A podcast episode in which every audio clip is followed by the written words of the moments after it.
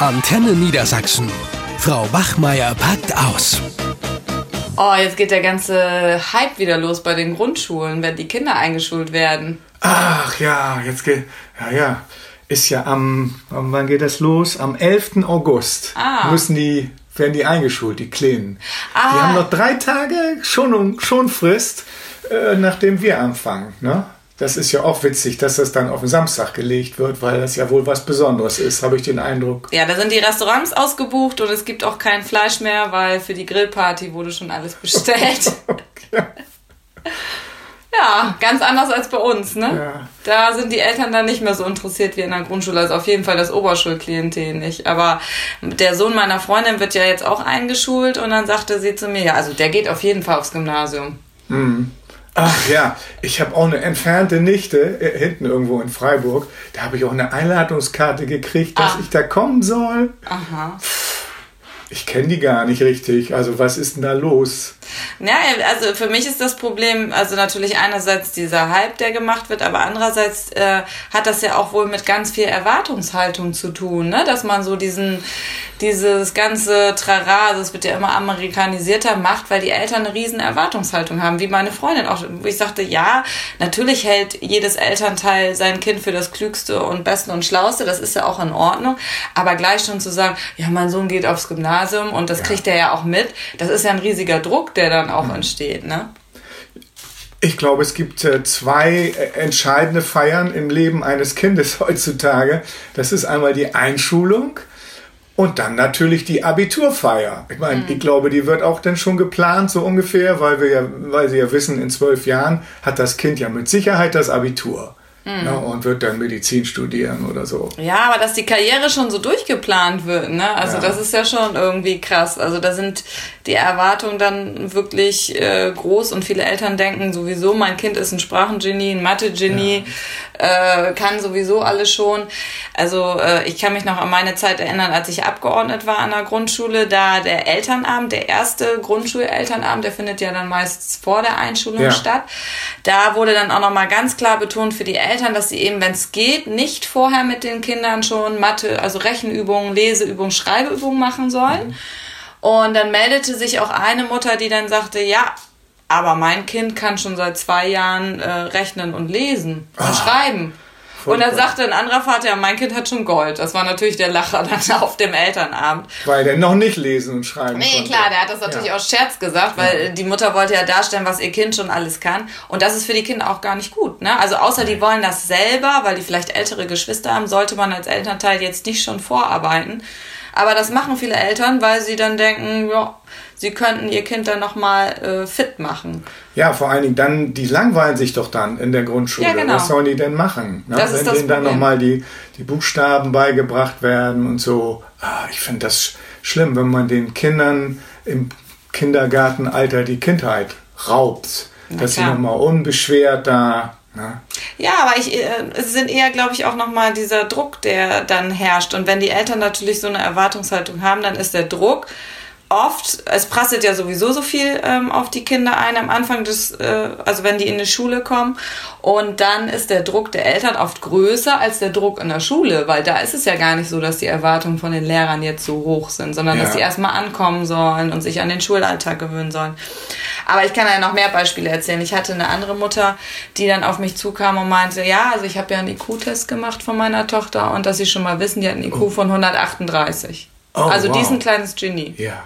Das, äh, Ich glaube, das habe ich auch gehört, dass diese Forderung von vornherein kommt. Also wissen Sie, äh, Frau Bachmeier, mein Kind ist hochbegabt und das braucht natürlich eine ganz spezielle Förderung. Die muss gefordert werden in der Schule. Da müssen Sie drauf achten. Na, ich habe direkt so den Duktus dieser Mütter im Mhm. Ohr. Und ich meine ja auch alle, alle anderen Eltern, ne, die, was die so fordern. Also ich habe da auch einiges drüber gehört. Ne?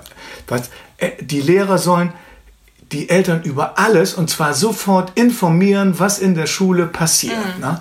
Die sollen also wissen, wie das Kind in der Schule mitkommt. Die sollen wissen, welche Interessen und Hobbys das Kind hat. äh, natürlich Fähigkeiten stärken und so weiter. Die sollen sogar wissen, was die Kinder in der Pause machen. Mhm. Na, was macht mein Kind in der Pause? Wie, wie soll ich das? Also ich stelle mir vor, wenn ich Grundschullehrer wäre, ich würde wahnsinnig werden. Wenn ich da über, wie viele Kinder haben wir? 16, 20, manchmal auch 24 da kann ich doch nicht wissen, was die alle in der Pause machen, um die Mütter gleich am besten nach Schulschluss anzurufen. Ne, alle Eltern sagen, hier, ihr Kind, was weiß ich, äh, spielt in der Pause, was ich kann, hüpfen oder so, weiß ich was.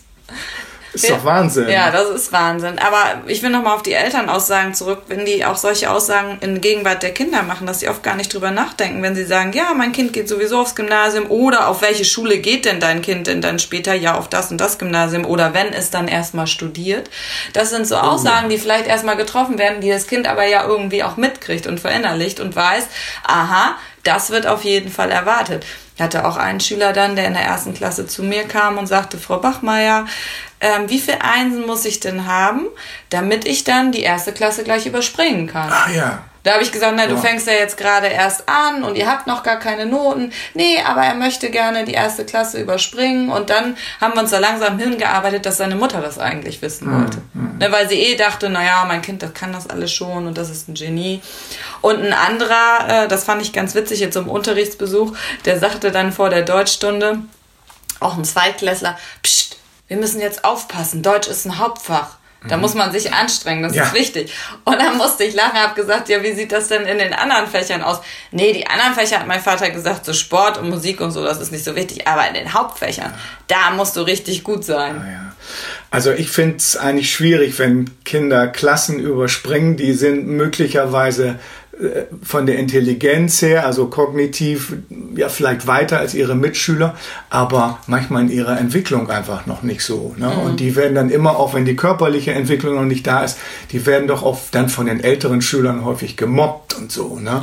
Ja, wobei um das Überspringen geht's ja gar nicht. Ich meine, der Kleine kam gerade in die Schule und macht sich schon Gedanken darüber, wie er möglichst schnell ja. viele Einsen bekommt, damit er möglichst gut ist in der Schule. Ja, das ja. ist doch das Schlimme. Ja, und das ist natürlich ein großes Problem. Da gibt es ja auch wissenschaftliche Untersuchungen. Wenn der Druck der Eltern zu groß ist, da kann es auch passieren, dass Kinder auch ja diese Erwartungshaltung in sich selber Natürlich. entdecken. Und, und wenn dann das. mal irgendeine Kleinigkeit schief geht, mhm. dann brechen die zusammen, weil die das gar nicht ertragen können, dass sie vielleicht auch mal ein Misserfolgserlebnis haben. Ja, Na, wenn die mit einer 2 nach Hause kommen und kriegen sofort Stress, wieso hast du keine 1 oder so? Habe ich alles schon gehört, das ja. muss man sich mal vorstellen. Das ist doch ein Wahnsinnsdruck. Ja, vor allen Dingen ist es ja auch so, dass sie dann eben nur noch äh, Anerkennung über Leistungen bekommen ja. und denken, wenn sie eben gute Leistung bringen, dann sind sie in Ordnung. Und wenn sie schlechte Leistungen bringen, sind sie nicht in Ordnung. Die haben ja noch ganz viele andere Eigenschaften. Und deswegen